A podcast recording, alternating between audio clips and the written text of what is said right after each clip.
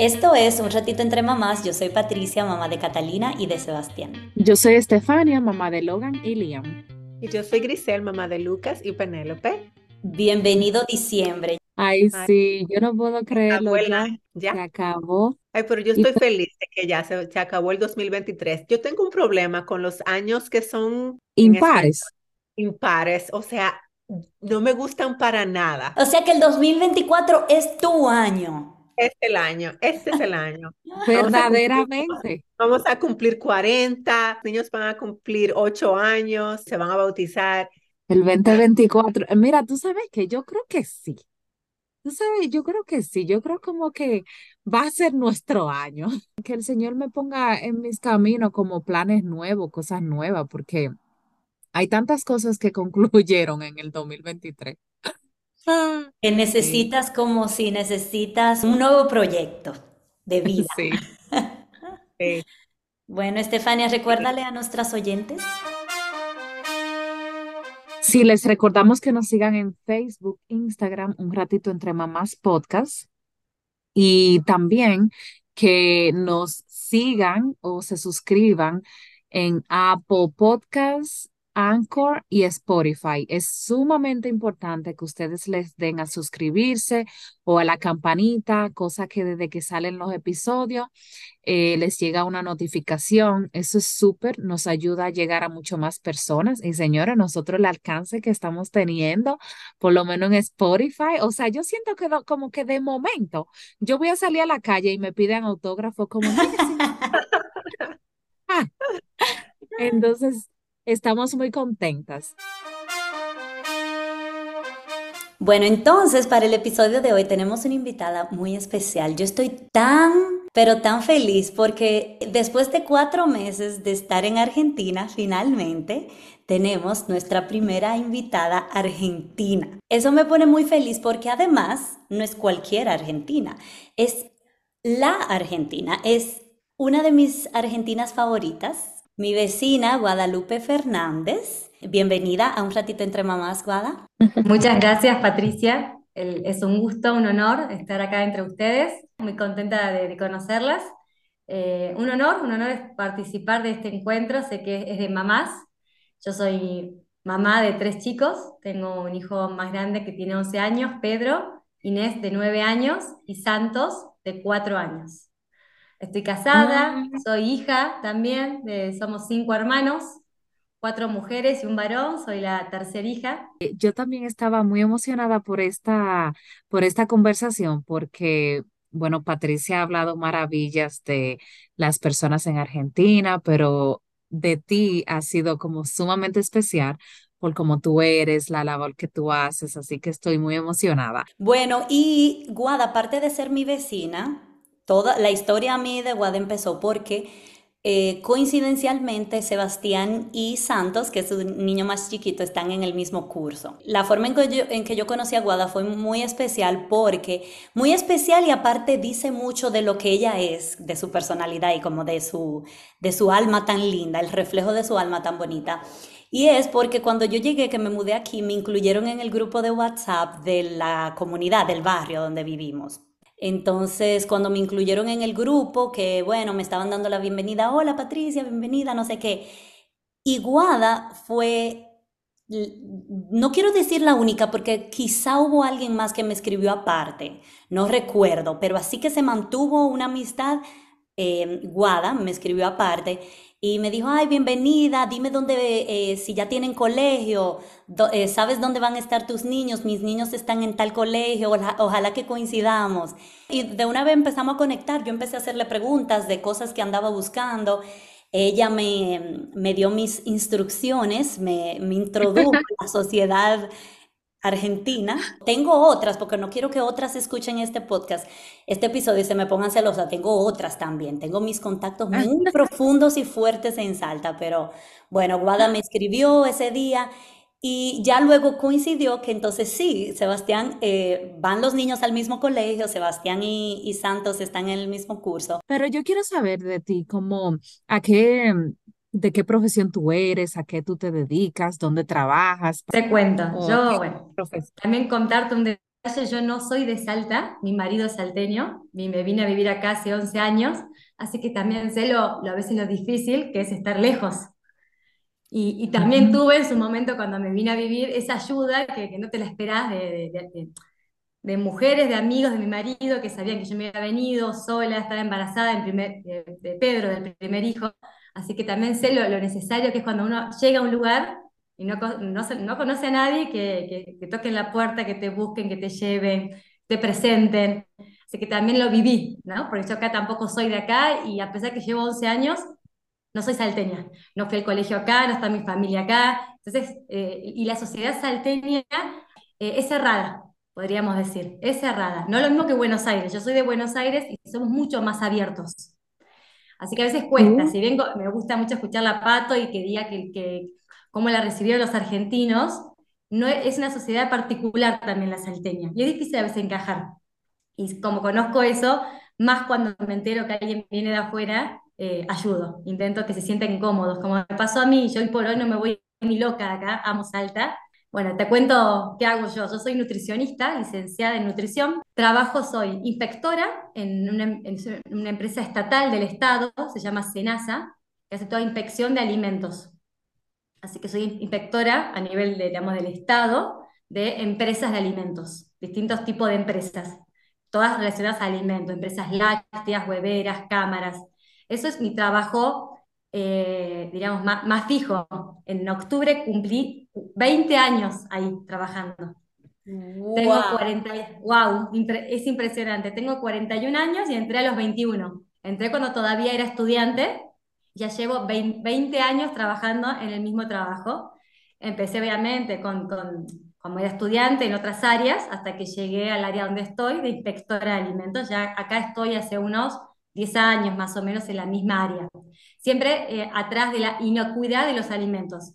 Yo dentro de la carrera de nutrición me dediqué a la inocuidad de los alimentos. Además de trabajar ahí, yo tengo una socia, una amiga que también es nutricionista, nos armamos una sociedad, las dos, y somos, tenemos una consultora y asesoramos empresas, más que nada de caterings, de alimentos, donde trabajamos en varias minas, en mineras, que en una de las mineras que trabajo está el marido de Patricia, ahí trabajando también. Guada me está alimentando el esposo, además. Ahí está. Así que bueno, siempre me dediqué a eso. Nunca me dediqué a lo clínico dentro de mi carrera, sino a lo bromatológico. Inspeccionar empresas y bueno, y asesorar empresas para siempre mantener un estatus de inocuidad y de certificar normas ISO de calidad, si las conocen, las normas ISO. Certifico normas ISO, la ISO 9001, la 22000, la de inocuidad, la 14000 de medio ambiente, la 45000 de seguridad del trabajo, seguridad e higiene. Bueno, nada, eso, me dedico a, certificar normas también. Así que un trabajo movido, más, más los chicos, a los tres pequeños. Y aparte de eso, Guada, eh, que es el motivo por el que la estamos invitando y, y, es de lo que vamos a hablar hoy. Guada es muy activa como en la sociedad y no solamente en participaciones como formales que ella tiene en la comunidad, sino también con todo el que se, le acerca, como ya yo les dije, como que ella es muy servicial. En el grupo de las mamás del colegio, ella la que siempre se ofrece de recoger el dinero del regalo, ella la que se ofrece a ir a comprar el regalo, ella es la que te ofrece una ayuda cuando tú la necesitas y siempre está como muy dada, muy conectada a la comunidad. Y eso me sorprendió mucho de ella desde que yo la conocí, porque, y yo reflexionaba sobre eso con ella, diciéndole que realmente cuando uno es mamá, la maternidad es muy demandante, muy ocupada, la vida de por sí, de profesional, también es muy ocupada.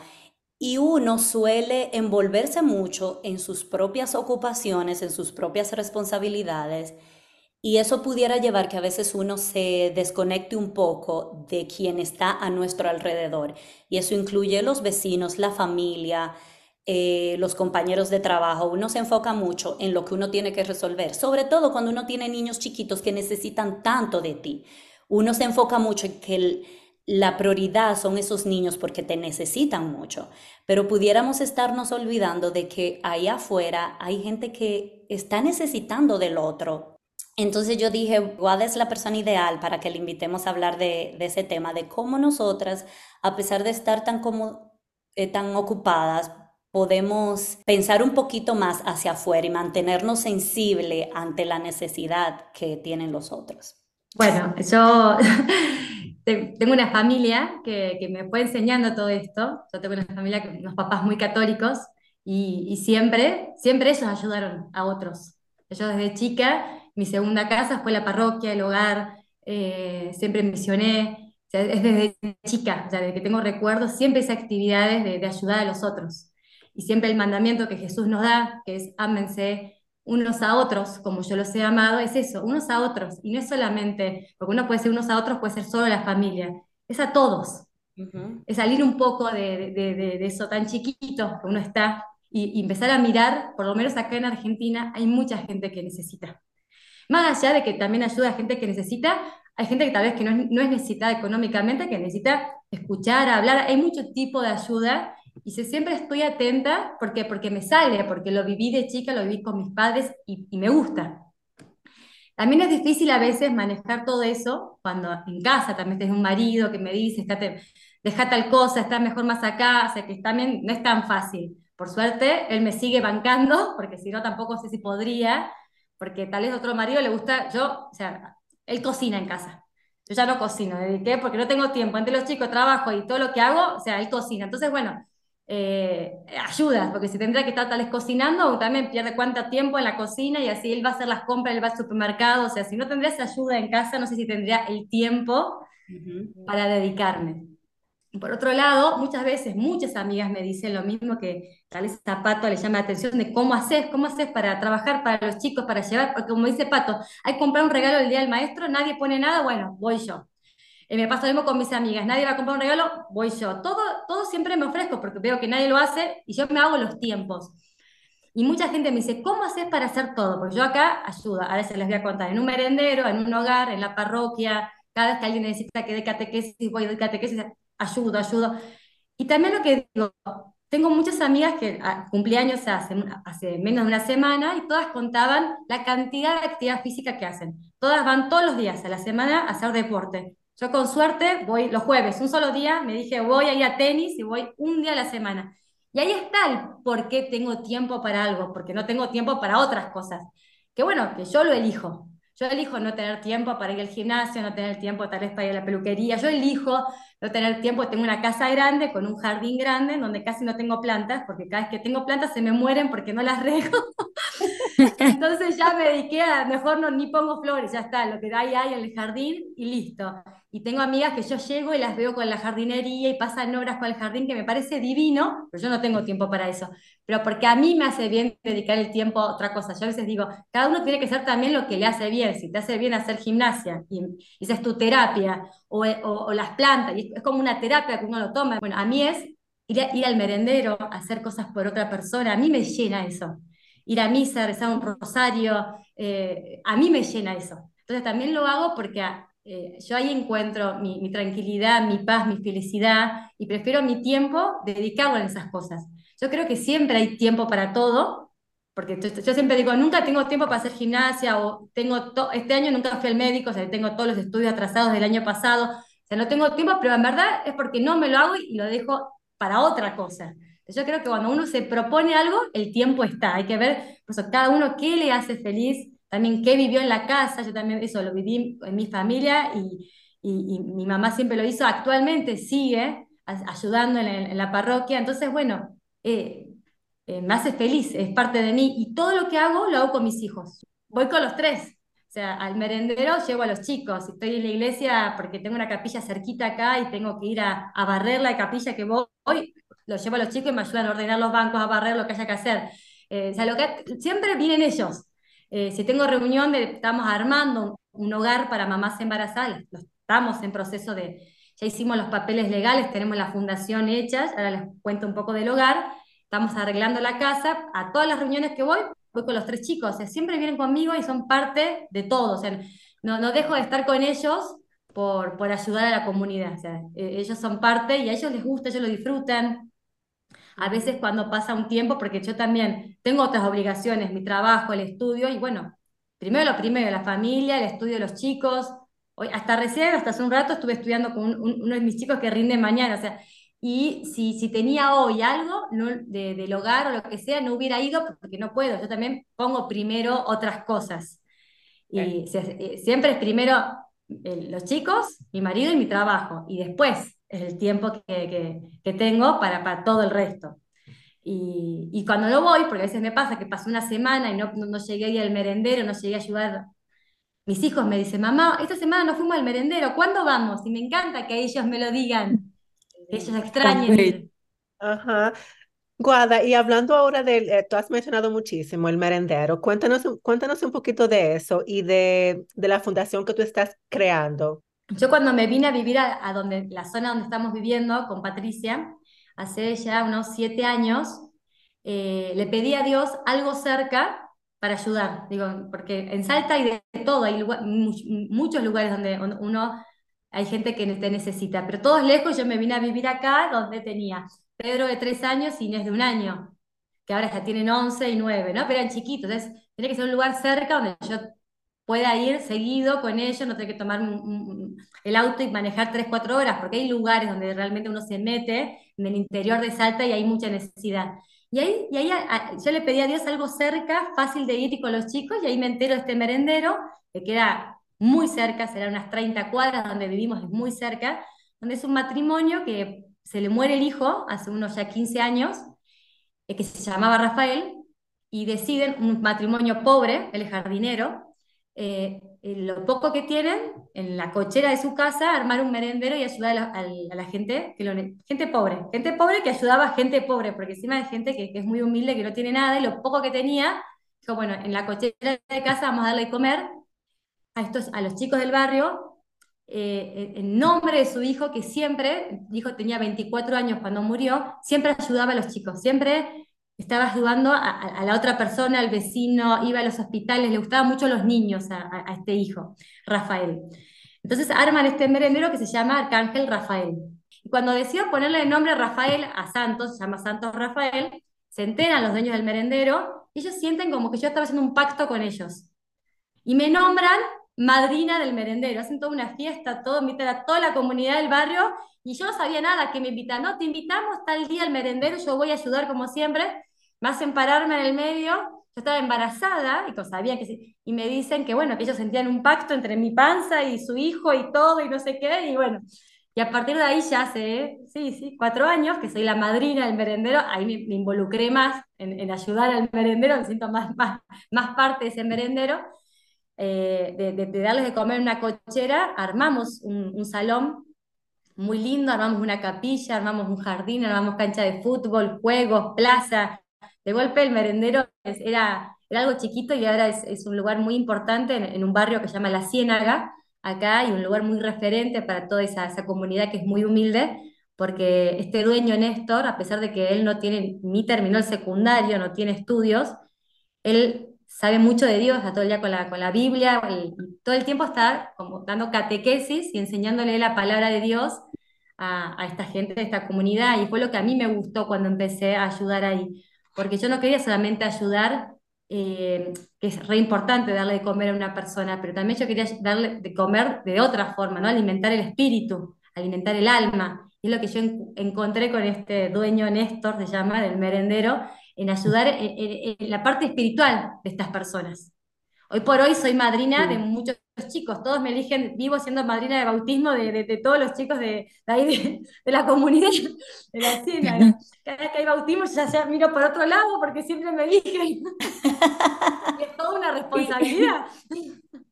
Y como madrina que tú cocinas o consigues, digamos, como la donación. consigo, consigo los alimentos. Cuando voy ayudo, ayudo a poner la mesa, sacar todo. Y después estoy todo el tiempo eh, eh, eh, eh, pidiendo. Yo creo que nací para pedir, pido, pido, pido y siempre hay alguien que, que, me da. Yo, en verdad, donde voy, hablo, hablo y cuento lo que hago y la gente, mi marido tiene una empresa de yogures, mi marido tiene una empresa, siempre hay alguien, me encantaría ayudar y yo, clean caja, clean caja y bueno, todos vienen y ayudan y, así armo una cadena, una cadena de favores sería, porque así engancho a la gente y siempre va apareciendo gente que ayuda y ahí se le da de comer entre 40, 70 chicos todos los días. Wow. Wow. ¿cómo seleccionan a esos niños? ¿Ellos vienen a ustedes o ya ustedes tienen como una lista? O sea, ¿cómo Hay una funciona lista, sí, una lista que la, la mujer del dueño, los dos, como les digo, cero, no tienen estudios de, de- de- de- que- de primaria, nada más, no, no- no terminaron ni siquiera el secundario, así como, como es todo muy precario, pero tienen sus listas anotadas, está el nombre, apellido, el DNI, el, te- el teléfono, la edad de cada chico, y sí, el que quiere se anota y nunca se le dijo que no a nadie, jamás. Ok. Y Eh. vienen, las, y vienen mamás también a veces, porque hay chicos que tal vez ya a partir de los 6, 7 años lo- andan solos, pobrecitos. Pero hay otros más chiquititos, pues ves que llegan solitos, llegan los hermanitos todos juntos, muy chiquititos. Es un barrio chico, ¿no? Pero llegan solitos, hay muchos chicos solos. Y otros no, que llegan con sus mamás, porque son más chiquitos, tienen 2, 3 años. A esas mamás las hacemos pasar y también le damos de, de comer. Y así que hay bebés desde un año hasta chicos de 15 años más o menos. Es, es muy grande la, la brecha. Eh, wow. Sí. Entonces, Guada, háblanos un poquito ahora de la fundación que estás creando. Bien. Bueno, la fundación es un, estamos con, son siete amigas, estamos armando una fundación para ayudar a mujeres vulnerables, en estado de alguna vulnerabilidad. Especialmente comenzamos, nuestro primer objetivo es la mujer embarazada en situación de calle. Bueno, lamentablemente acá, acá hay muchos casos en la Argentina. Y no hay, hay en toda Argentina hay dos hogares nada más, eh, que queda uno en Santa Fe y otro en Mar del Plata, que son lejos de acá, que se dedican a, mamás embarazadas, porque hay, hay hogares, no es que no hay hogares, pero no, no especia- especiales para mamás embarazadas en situación de calle. Así que bueno, el- el- cuando comenzamos este, este, este proyecto, fue en nombre de una, una mujer, Soledad Cuyen, que falleció hace cinco años en un accidente trágico, en un incendio, por salvar a sus hijos y a un sobrino que no llega a salvar al sobrino, ella muere con su sobrino en la casa. Esta mujer era eh, extraordinaria, porteña, pero vivía en Salta, casada con un salteño, una mujer muy católica y que hizo un- una lucha muy grande en Argentina en contra del aborto. Trabajó mucho en contra de que no salga esta ley, que lamentablemente terminó saliendo. En esa, en esa lucha, eh, ella empezó a, a armar el proyecto de este hogar y muere antes. Yo tengo una amiga en común, una de mis mejores amigas era la mejor amiga de Soledad, y ella se quedó con las ganas de continuar este legado. Dice, bueno, hay que continuar y armar este hogar para esas mamás que dicen sí a la vida y están solas. Porque es todo, es muy, es- es muy fuerte decir sí y tengo más hijito y estoy en la calle y cómo sigo. Entonces, bueno, dice, abrazar a esa mujer que, dice sí a la maternidad, sigamos adelante, estoy sola, bueno, abrazarla y decir, no estás sola, estamos nosotras. Así que así empezó la- la- las ganas de, de armar esta fundación.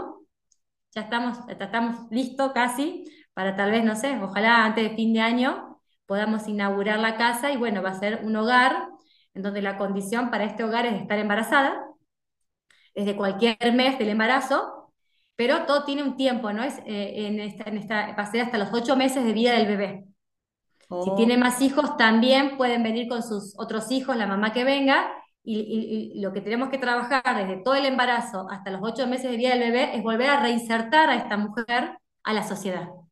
Wow. Conseguir que, que- que el, hijito está, esté notado en un jardín maternal, que ya pueda conseguir un trabajo. Generalmente mucho pasa, uno, uno, uno, uno que estudia y uno que lee el tema este de, de- de- estas mamás embarazadas, muchas son adolescentes que mm, las- los padres las echan de las casas apenas se enteran de este embarazo tal vez inesperado.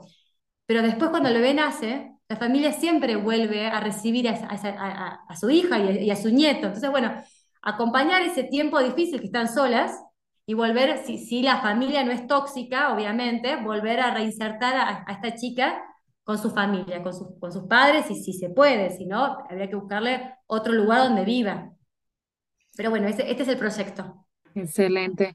Mira, yo creo que, Guada, tú eres el vivo ejemplo de que cuando uno tiene en su corazón ayudar, la necesidad o la misión aparece. Y me parece también tan lindo que tú lleves a tus niños a esas actividades que tú participas. Como que eso es, ya tú no tienes ni que decirle a ellos como, ay, hay que ayudar al otro.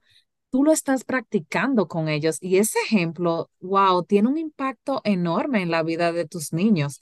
Y es así, o sea, como todo en la maternidad, hay que modelar con el ejemplo.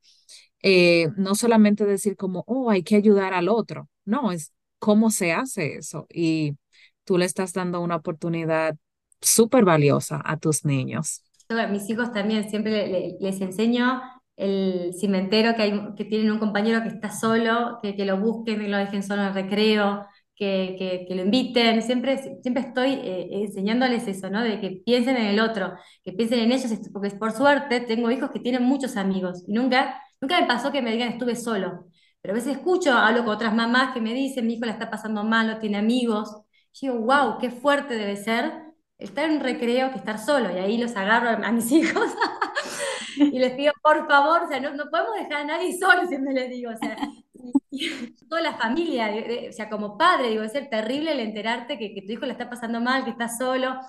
Y bueno, y por suerte, bueno, esos son buenos mis chicos y, y siempre están pensando también en, en, el otro, así que yo creo que sí, que, que, que también deben aprender de, del ejemplo, como, como, como estás diciendo. Claro.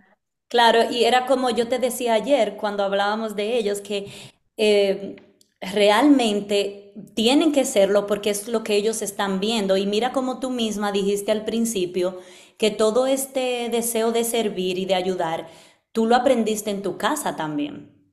O sea que muchas veces en el podcast hemos hablado de cómo nosotros eh, le enseñamos a los niños de valores y hay formas intencionales, cosas que se pueden hacer como de manera intencional enseñarle de valores, pero básicamente la mejor manera de enseñar es con el ejemplo. Ellos crecen en un ambiente donde algo es normal, en este caso el servicio es normal, y ya eso es parte de ellos. Cuando vamos al merendero, que ahí actualmente es donde más los chicos pueden hacer algo, o sea, eh, eh, interactúan, porque todavía el hogar son reuniones o ir al hogar a limpiar, y obvio, ayudan un poco, pero todavía no, no, no hay una actividad ahí. Y en el merendero yo lo que hago es que llegar y que vayan a jugar. Yo no es que quiero que mis hijos como yo, que yo voy, sirvo, pongo, no van a ellos a servir. Yo creo que se mezclen y que jueguen con los otros nenes, de igual a igual, y esa es la parte que me encanta, ¿ya? Inés se baja del auto y las nenas, mi amiga, mi amiga, y se abrazan, y, pero me encanta eso, o sea, que, que se mezclen, que, que, estemos todos juntos y que no vean diferencias. Primero por mis hijos, y segundo también hasta por ellos, porque si no, Argentina es una sociedad donde hay mucha diferencia de clases. Y no está bueno. No está bueno por ellos tampoco, porque o vivimos tan cerca y que ellos vean las diferencias desde cómo son las casas, dónde viven ellos, cómo, son, cómo es esta zona.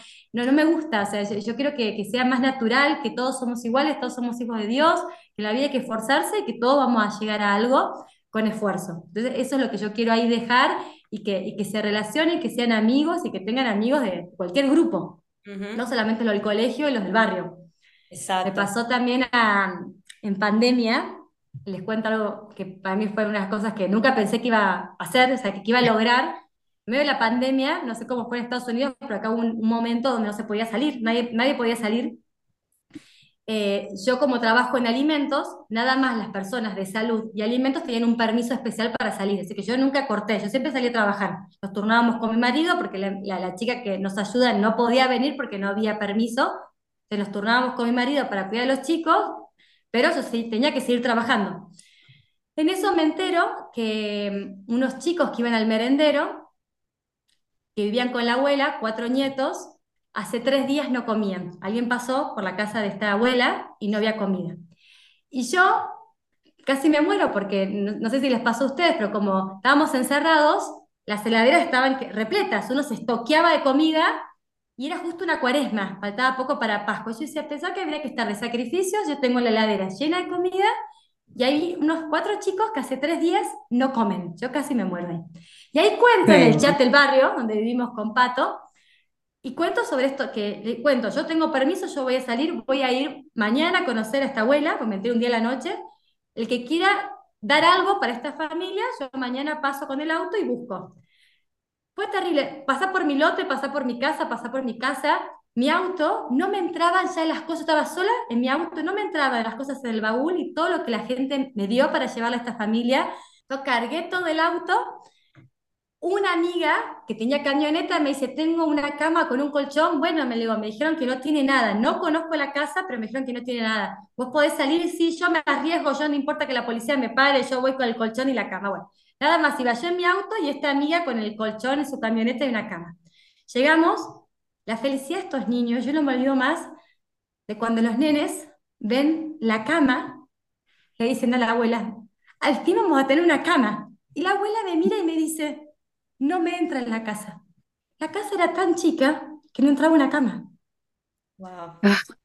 Entonces tuvimos que volver a, cargar la cama en la, camioneta y los chicos llorando porque dormían todos en un colchón. Ese día yo me fui destruida. Y ahí dije, no, no puedo. Bueno, yo le llevé shampoo, shampoo, y después, charlando con la abuela, no tenían agua. Y vos decís, o sea, en la cabeza de uno decís, decís le llevé todo, pero no te imaginas que no tienen agua, que vivían en tierra, piso de tierra, no tenían baño, un agujero en el fondo. Y el agua, ¿cómo hacen con el agua? No, un vecino todos los días me da un balde. Y eran dos chapas, unas telas, y así vivían, todos en un colchón. Si, llovía, se mojaba. Pues sí, no. Y ahí digo, bueno, yo tengo que hacer algo, tengo que hacerles una casa. ¿Cómo? No sé. Tan bella. digo, no, podía dormir, no podía dormir, no podía dormir. Y ahí em, llamo al arquitecto que me hizo mi casa y le pido ayuda. Y me dice, eh, a buscar, era un martes, ponele, pasando a buscar el jueves por el estudio y vamos a conocer la Adela, me dice. Adela se llama la abuela. Bueno, paso a buscar al arquitecto, arquitecto que yo lo conozco, lo quiero muchísimo, pero no es, no es amigo, es el que me hizo mi casa, nada más. O sea, yo me arriesgué y lo llamé. Bueno, vamos a verla. Él, miraba, miraba, miraba y me dice, mañana venime a verme el estudio. Bueno, al día siguiente lo voy a ver al estudio y me empieza a dibujar una casa divina. Me dice, bueno, vamos a hacer esto, vamos a hacer allá, no hay tiempo, se viene el invierno, así que vamos a hacerlo con método seco, que método seco acá sale carísimo. Yo me agarraba la cabeza, yo le decía, yo le había dicho que yo iba a juntar la plata, pero cuando empezó a dibujar toda la casa, yo me acuerdo, me subo al auto, es re cerca del estudio, acá en el puesto estaba, a casa, yo temblaba. Llego a casa, me bajo a casa y le muestro a Leo, le digo, Leo, no sé lo que me metí. Para hacerle esta casa a Vela y no sé cómo la voy a pagar. Mi marido, vos siempre igual, ¿por qué hiciste eso? Y yo decía, no sé, no sé, no sé cómo haré, pero bueno, ya la casa está dibujada con baño, con cocina, con cuartos, con todo. Y ese día me quedé helada, no sabía cómo empezar, digo, ¿qué hago? O sea, bueno, ese día no hice nada, pero estaba angustiada porque decía, ¿cómo juntar esta plata? No sé ni cuánto era de plata, no sabía ni cuánto iba a ser, pero ¿cómo iba a hacer para hacer una casa? Al día siguiente dije, bueno, basta, Guada, hay que empezar, hay que salir, hay que pedir ayuda. Yo tenía una foto con los chicos, lo que es a veces mostrar una foto de cómo vivían. Esa foto empezó mi familia de Buenos Aires a mandárselo a todos sus conocidos de Buenos Aires, empezó a llamar todo el mundo diciéndome que querían ayudar a, Adela. Empezaba yo con mi cuenta, pues encima no tenía una cuenta. Bueno, ¿dónde transfiero? Bueno, no sé, a mi cuenta. La gente me depositaba, me depositaba, me depositaba. Bueno, junté la plata. Adela tiene una casa. Wow. Los chicos, la felicidad de dormir en una cama, cada uno en una cama, la felicidad de bañarse en un baño. No, no, esas cosas tan, tan, tan sencillas que uno se imagina. Esas son algunas cosas creo que más locas que hice que no pensé que iba a poder decir, no sé cómo, pero se logró. Wow, Guada, o sea, yo te estoy escuchando y yo, o sea, es como increíble, la verdad que sí, o sea, como que me he puesto muchísimo a reflexionar de que, y más ahora, como en este tiempo en que vivimos, como donde se promueve mucho, como la individualidad, tú sabes, que tú tienes que preocuparte por ti, todo es relacionado a ti. Yo estoy como sin palabras, de verdad. Y yo al escucharte, yo puedo verlo en ti, como la emoción, la pasión que tienes al, al ayudar a otro y lo mucho que te duele el ver la necesidad que tienen los otros. Entonces, de verdad, es como admirable. Gracias. Y, y Guada, si a, a, tono de chiste, yo me imagino que, que tu familia cuando ve tu número dirá, bueno, vamos a preparar, preparemos los bolsillos. ¿Qué quiere ahora? ¿Qué quiere ahora? ¿Qué pide ahora? ¿Cuál es el proyecto nuevo? Sí, sí, siempre le estoy pidiendo para el merendero, para el hogar, siempre estoy ahí mangueando. Sí, sí, yo creo que, que, que como les decía, eh, había un santo, no me acuerdo que, cuál santo de- que había que, que decía, eh, hay que morir con la mano así, pidiendo. No, ya está, ¿no? Voy a morir pidiendo. O tal vez para mí. Es fácil pedir, o sea, yo creo que no sé si podría pedir para mí. Esto es Ajá. como es para otro, a veces no sé si es más fácil tal vez el, el- el pedir para otro, no sé. el- pero sí. bueno, y, hay mucha que, gente que quiere ayudar. Yo me di cuenta con cada vez que armo algo, que hay mucha necesidad de querer ayudar y la gente no sabe cómo, cómo Ujú. empezar, en dónde. Hay mucha desconfianza porque también hay mucho curro. A veces no sabes si lo que das realmente va donde tiene que ir. Entonces, por eso, por desconfianza o no saber dónde, la gente se queda sin hacer. Pero cada vez que yo empecé algo, siempre encuentro gente que ayuda, siempre. Nunca estuve sola, claro, siempre me sobran manos. claro, Porque ahora hay mucha gente que quiere ayudar. Eso es re importante. Hay que, Sí. hay claro. que, hay que motivar y, bueno, cada uno tiene su- tal vez su, su, su llamado, tal vez yo tengo sí, algo distinto que puedo convocar, pero nunca estoy sola. Agradezco a todos los que me siguen porque sola no hubiera podido hacer nada. Sí. Claro. Y mira, eso también es Dios que pone ese don de iniciativa en tu corazón, porque los recursos van a aparecer. Y la gente Sí, va a aparecer, porque como por ejemplo yo, digamos, yo estoy envuelta en mil cosas en mi vida. Para mí es, es- para mí es más fácil que una aguada venga y me diga, mira, necesito un aporte para esto, pues yo lo doy. Eh, no, no todas podemos ser, digamos, guada, pero sí todos tenemos que tener en nuestro corazón que si alguien toca tu puerta para pedir una ayuda, que uno esté dispuesto a dar todo lo que uno pueda. En este momento que este episodio está saliendo, estamos muy cerca a la Navidad y al fin de año, al fin del 2023. Y a mí me parece que esta conversación es como la reflexión perfecta para terminar el año y para recibir la Navidad. Porque cuánta gente hay en el mundo necesitada de tantas cosas. Y, y de una manera como más Sí, específica también, nosotras como mamás, que eh, las cuatro somos mamás y muchas de las que nos escuchan, yo creo que también esa reflexión que tú hacías ahorita de que tú llevas a tus niños, no, no necesariamente para que ayuden, sino para que ellos aprendan a que todos somos iguales, que se relacionen, que estén ahí y que vean la necesidad del otro y que vean más allá de sus, de sus límites, de sus fronteras, que sepan que hay otros sí, que viven en circunstancias muy diferentes. El shampoo, o sea, tú pensaste en el shampoo, pero no pensaste en el agua, tú sabes, hasta eso, salir a ver que hay otros que viven en otras circunstancias y que necesitan en muchos sentidos del otro. Y gracias a ti por venir, acompañarnos y traernos como esa inspiración, porque a veces también claro, necesitamos, Grisel decía ahorita, como yo te escucho y me pongo a reflexionar, a veces necesitamos esas, esas almas especiales que nos saquen de, de nuestro, como de, de la ocupación y del, del- la locura del día a día y nos hagan reflexionar con su, con su ejemplo. No, yo siento que nos ha, por ejemplo, para mí me ha ayudado mucho a ampliar esa perspectiva, como de no solamente enfocarme y ahogarme con las cosas mías propias de mi casa, como tú hablabas, Patricia, como de ese límite que nos creamos y como que nos enfocamos ta- tanto en, ok, mis niños hacen esto, que yo tengo que hacer esto, que tengo que hacer aquello, pero es en mi círculo familiar solamente, o sea, me olvido de, claro, de el otro y de la oportunidad que le estoy quitando a mis niños, quizás de que ellos también vean, eh, como dice Patricia, lo que otras personas están pasando, de que ellos también interactúen con niños que son diferentes a ellos, que tienen oportunidades diferentes, que sus familias son diferentes. Entonces es como muy lindo, de verdad, escuchar y ver esa emoción que sientes al contar todo esto. Un, un viernes al mes, claro, el último viernes de cada mes, festejamos los cumpleaños de los chicos en el merendero. Eh, vemos quién, quién cumple año y nos, bueno, nos, nos dividimos con mis amigas, cada una le compra un regalo nuevo, porque también acá en Argentina hay mucho, bueno, de, de- de regalar lo que te sobra, el usado. Entonces, pobre gente siempre recibe cosas usadas. Entonces, bueno, no, que sea algo, yo sé que cumple Analía tiene 10 años, es un regalo para una nena de 10 años, más o menos, tal vez justo no, no, no te acordás bien quién es, o yo consigo una amiga que me compra un regalo, pero por lo menos saber que es para una nena con un cartelito y que sepa que está viendo algo nuevo, ¿no? Y, y siempre son regalos, tal vez es una pelota, es, es un regalo lindo, pero es un regalo.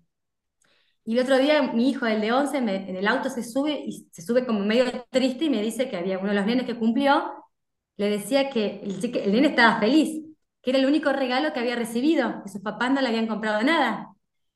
Y en casa son mil regalos que cumplen años, más todos los amigos, que vienen, son, abren mil regalos, los abuelos, los tíos, todos regalos, y vos decís, es empezar a valorar un poco más, ¿no? yo les decía, o sea, realmente hay gente que no tiene nada y que es un regalo y son felices con un regalo. Entonces, empezar también eso, yo quiero eso a mis hijos de enseñarle a valorar, porque se rompió un juguete que a mí me costó comprárselo, se, ay, se rompió, mamá, no importa, ¿no? ¿Cómo no importa? O sea, hay que cuidar, hay que cuidar las cosas. Yo creo que es un trabajo que tenemos que trabajar mucho con nuestros hijos, a, que, a que valoren y que valoren que atrás de todo hay un esfuerzo también de los papás. Más allá que uno puede estar mejor o no económicamente, hay un esfuerzo ellos tienen que saber valorar, eh, para mí todo tiene que haber un límite, no hay que ser ostentosos, ¿no? aunque uno pueda a veces dar un poco más o comprar más, hay que saber también frenar un poco, eh, no sé, creo que eso también es importante en la crianza. Yo creo que nosotros también, no sé ustedes, porque yo era chica, no hay tanto consumismo como hay ahora.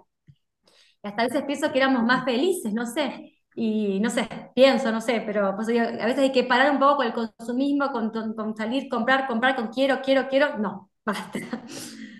Y, y, no sé, y disfrutar otras cosas, disfrutar, volver a leer las lecturas, que los chicos cada vez leen menos, entonces, bueno, eh, no sé, la imaginación, la creación, contar cuentos, no sé, volver a un poco como éramos cuando éramos chicas, eso es lo que yo intento hacer en casa.